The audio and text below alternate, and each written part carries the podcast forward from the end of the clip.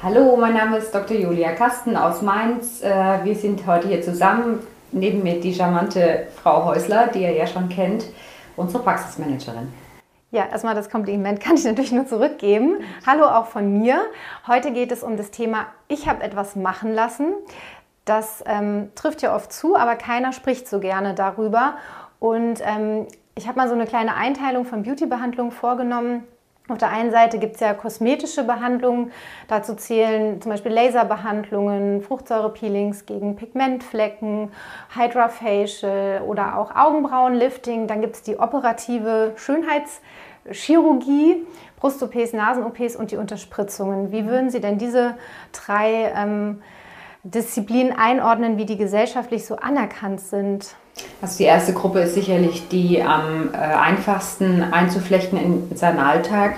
Keinerlei Nebenwirkungen sind so, dass man sich sozusagen wirklich dazu äußern müsste. Und ähm, es verändert auch nichts in dem Sinne, dass man wirklich einen Vorher-Nachher-Effekt hat.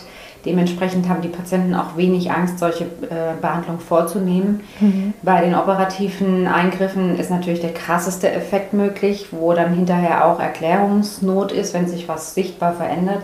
Ich denke, das ist am wenigsten etabliert, besonders hier bei uns in Europa.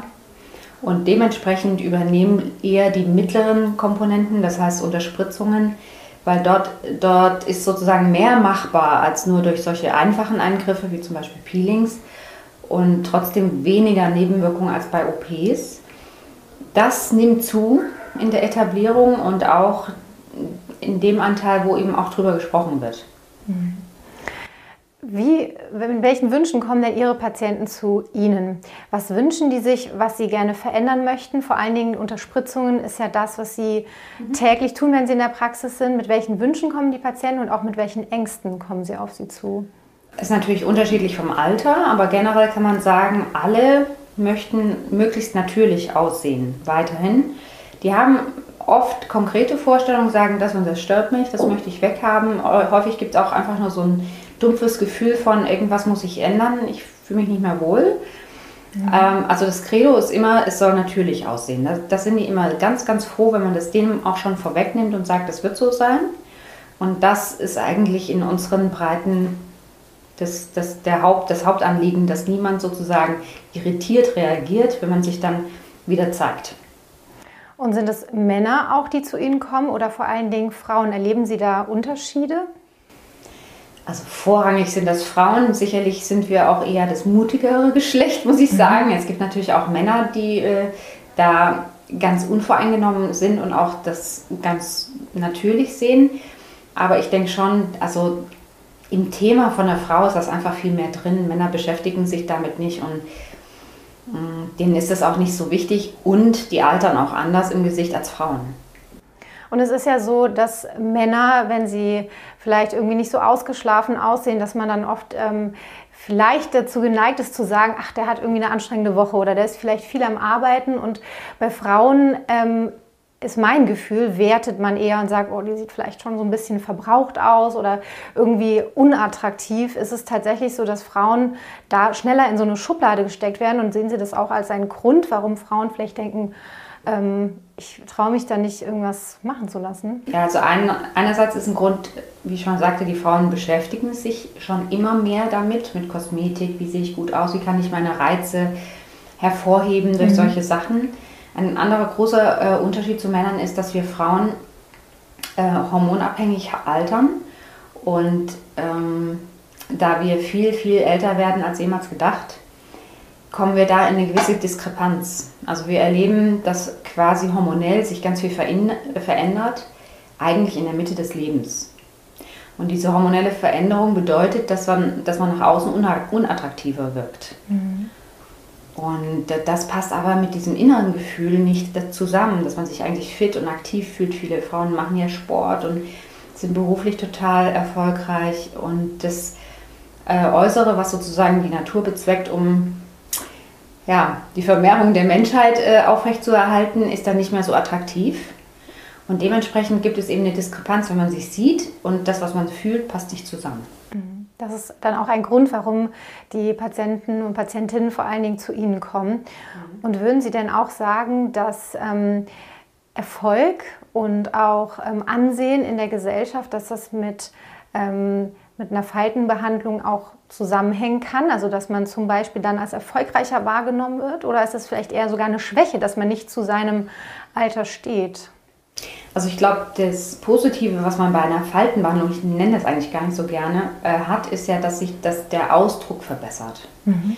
Also jedenfalls lege ich da großen Wert drauf, dass man nicht, dass es nicht darum geht, faltenfrei zu wirken, mhm. sondern dass man nicht müde, nicht sauer, nicht böse oder alle negativen Attribute eigentlich nicht automatisch mit seinem Gesicht verbindet.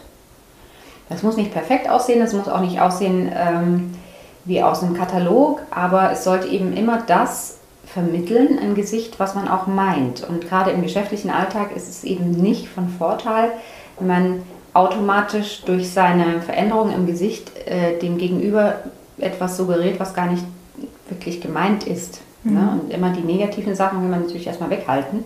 Und deswegen glaube ich schon, dass, also das höre ich auch von den Patienten, dass sie sich souveräner fühlen, wenn sie eben mit ihrem Gesicht auch das ausstrahlen können, was sie auch wollen. Das ist ein ganz, ganz wichtiger Punkt. Ähm, ja, es geht ja darum, das Gesicht zu erfrischen und einfach sich in seiner Haut dann wohler zu fühlen mit kleinen Mitteln. Was würden Sie denn sagen, wie viele Ihrer Patienten sprechen, ob jetzt im Bekanntenkreis oder ähm, auch noch offener darüber, dass sie ähm, bei Ihnen in der Praxis waren? Also sicherlich bei der Erstbehandlung ganz, ganz, ganz wenige. Also meistens höre ich ja, mit meinem Partner habe ich das besprochen aber sonst will, möchte ich nicht, dass das jemand sieht. Es gibt auch äh, Fälle, die das sogar vor ihren Partnern verheimlichen, aber meistens nur im ersten Schritt. Mhm. Und da würde ich dann sagen, insgesamt reden offen darüber wirklich nur 20 Prozent. Aber die anfängliche äh, Vorsicht darüber zu reden, resultiert, glaube ich, daraus, dass die einfach auch nicht wissen, wie sieht es hinterher aus. Und da möchte ich mich gar nicht da großartig erklären müssen. Und deswegen versuchen die das erstmal so wenig wie möglich zu sagen. Und wenn die dann zufrieden sind, was ja ganz häufig so ist, ähm, und sich freuen, dann ist das auch automatisch so, dass die dann ihre Freude äh, nach außen tragen und dann doch auch kommunizieren. Und dann erfahren sie ja auch die Rückmeldung, hey, das sieht ja ganz cool aus. Würden Sie sich eine andere Kultur in Deutschland wünschen? Es gibt ja viele andere Länder, in denen dann auch ganz verrückte Beauty-Trends ähm, an der Tagesordnung sind, im asiatischen Raum oder auch im, in Brasilien zum Beispiel. Würden Sie sich wünschen, dass wir in Deutschland darüber öffentlicher sprechen? Ich glaube, das passiert, ohne dass ich mir das wünsche sowieso.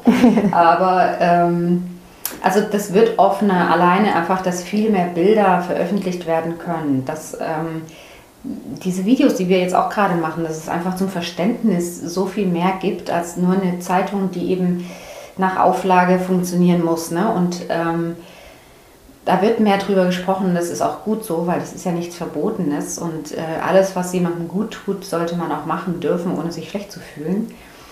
Und das wird sicherlich zunehmen. Und ich finde, es hat natürlich immer kulturell, das die einen Vorteile, die einen Nachteile. Also ich finde auch dieses Überschießende, äh, alles was geht, nicht unbedingt gut. Ähm, aber das wird in Deutschland auch offener.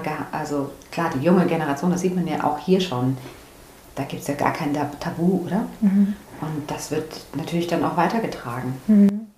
Ist aber auch so ein Trend, der vielleicht ihren sehr natürlichen Behandlungen, also dem, äh, für das, was sie stehen, so ein bisschen widerspricht. Also wenn man auf Instagram oder auch in anderen Formaten unterwegs ist, sieht man ja immer jüngere Menschen, die Behandlungen ähm, teilweise selbst machen oder ja zur, zur Heilpraktikerin gehen und wirklich äh, dann auch, das muss man einfach so sagen, nicht sehr natürliche Ergebnisse zeigen, ganz öffentlich. Und das kann ja den einen oder anderen dann vielleicht auch so abschrecken. Ja, also ich glaube, da gibt es immer zwei Lager und die Menschen können das auch schon unterscheiden. Also es gibt einfach äh, Menschen, die wollen, dass das auffällt und die wollen auch diesen unnatürlichen Look haben und das wird es auch immer weiterhin geben und da wird es auch den Behandler geben, der es gut findet und andererseits gibt es eben auch viele Menschen, die sagen, dann erst recht nicht, wenn es so aussieht. Also ich denke, das ist natürlich dann äh, eher schädlich, wenn man meint, das wäre immer die Regel, aber es gibt ja eben immer auch mehr Erfahrungsberichte, auch wenn es nicht aus dem engsten Umkreis so ist, wo man sich informieren kann und sehen kann, hey, das geht auch ganz anders.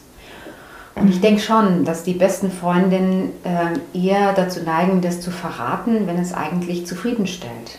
Mhm. Und keiner hat bei mir bisher wirklich das Gefühl geäußert, dass er das dann als Unverständnis äh, entgegengebracht bekommen hat, sondern eher als Überraschung, dass es auch so geht. Ja? Weil das, was natürlich immer öffentlich gemacht wird, ist immer das, was krass aussieht. Mhm. Und was weniger öffentlich ist, ist das, was ganz normal aussieht. Mhm. Ja, und Sie behandeln ja auch so, dass man minimale Veränderungen sieht. Also, dass ähm, der Nachbar vielleicht denkt, Mensch, die sieht aber heute gut und frisch aus, aber man sieht ja eben nicht, dass jemand jetzt bewusst behandelt aussieht. Ja, es ist immer so zu handhaben, dass man ein, ein Organ, was ja auch die Haut ist, ähm, so behandeln muss, dass es eben in seiner Natur bleiben kann. Und wenn eine ähm, Haut schon gealtert ist, dann kann man das nicht auf einmal alles komplett rückgängig machen. Und durch so eine langsame Verbesserung wirkt das immer natürlich und ganz normal, als wenn man zu viel auf einmal macht. Das ist der eine Punkt. Und eben auch die Ausrichtung danach, dass man nicht sagt, okay, jetzt finden wir noch die 180. Falte und die muss auch noch weg, sondern dass man eben nach dieser Emotion schaut. Was wirkt sich dann im Gesicht wirklich besser aus? Was lässt die Menschen einfach positiv wirken? Das muss nicht immer eine Faltenfreiheit sein. Mhm. Und eine Frage habe ich tatsächlich noch. Ähm, eine Besenreißerbehandlung zum Beispiel oder auch eine Aknenarbenbehandlung. Beides führen wir ja auch in der Praxis ähm, hier durch an Patienten, das sind ja auch in gewisser Weise Verschleißerscheinungen, also zumindest die Besenreißer. Und darüber habe ich das Gefühl, spricht man öffentlich und schämt sich vielleicht weniger. Warum ist das bei, bei diesen ähm, gesichtserfrischenden Behandlungen mit Hyaluronfillern oder mit Botox? Warum ähm, schreckt man da? Was ist der Unterschied zwischen beiden Behandlungen? Ja, also richtig kann ich das auch nicht bis ins Detail erklären. Also einerseits hat es sicherlich was mit der Geschichte zu tun, aus der wir halt kommen, dass in Deutschland eher die Kultur so war, dass man eben gesagt hat, alles, was einem einfach nur ein gutes Gefühl gibt, braucht man nicht. Besonders die deutsche Frau war so erzogen, ne? dass man eben dieses natürliche Bild und ähm, Robuste mhm. darstellt und nicht das macht, was einem selber was Gutes tut. Das andere ist ja eher medizinisch belag, äh, kann man sozusagen als medizinischen Zweck sehen, mhm. was quasi schon als Verschleiß gesehen wird, aber eigentlich einen medizinischen Hintergrund hat. Und ähm, dass das sozusagen mehr als Legitimierung dient. Und andererseits ja, es ist irgendwie auch so eine sowas, was Botox und Hyaluron in Deutschland auch schon immer so negativ in der Presse sozusagen belegt wird. Da traut sich ja gar niemand drüber zu reden, weil man automatisch das Gefühl hat, ich tue was Falsches. Mhm. Wenn man sich dann aber wirklich informiert, dann ist da nichts Schlechtes mehr dran und meistens sehen die Patienten das dann auch so. Also das ist, glaube ich, auch so ein Informationsproblem bisher. Das ist eine eher negativ beleuchtet wird und das eine gar nicht negativ. Mhm. Weder positiv noch negativ. Aber da gibt es einfach keinen ja, Grund, sich dafür schlecht zu fühlen, weil es nie so präsentiert wird. Ja, vielen, vielen Dank. Sie haben meine Fragen und auch natürlich Fragen, die man im Bekannten, im Freundeskreis oder auch vom Patienten geschildert bekommt, sehr toll beantwortet. Vielen, vielen Dank. Gibt es noch etwas, was Sie den Patienten, den Zuschauern mit auf den Weg geben möchten? Ja, also ob man darüber sprechen will oder nicht. Ähm, Letztendlich ist das jedem seine eigene Entscheidung. Ähm, aber ich sage immer, wenn Patienten mir erzählen, meine Freundin hat gesagt, dass sie sich schon lange behandeln lässt und ich war immer nur verwundert, warum die so gut aussehen, dann sage ich immer, sie haben echt eine gute Freundin. Ja? Und das ist eigentlich auch das, was einen ja äh, bindet, dass man offen miteinander umgeht. Und meine Erfahrung ist eben, dass das nicht zu Ablehnung und Unverständnis führt, wenn man das sozusagen mitteilt, sondern dass eher das Gegenteil entsteht und dass die Leute sagen, wow, so habe ich mir das überhaupt nicht vorgestellt, super cool, ja? Äh, dass das jemand erzählt, das hätte ich mir so nie vorstellen können. Und deswegen ist das gar nicht so schwierig, sich zu öffnen. Da kann man sich schon auch mal trauen, aber wie gesagt, das ist äh, jedem seine eigene äh, Entscheidung. Wichtig ist erstmal keine Angst vor solchen Behandlungen selbst zu haben und dann mhm. verliert man eigentlich auch die Vorsicht. Mhm. Wenn man sieht, was bei, was bei rauskommt. Genau. Gut. Ja, sehr schön. Dann vielen, vielen Dank. Gerne, gerne.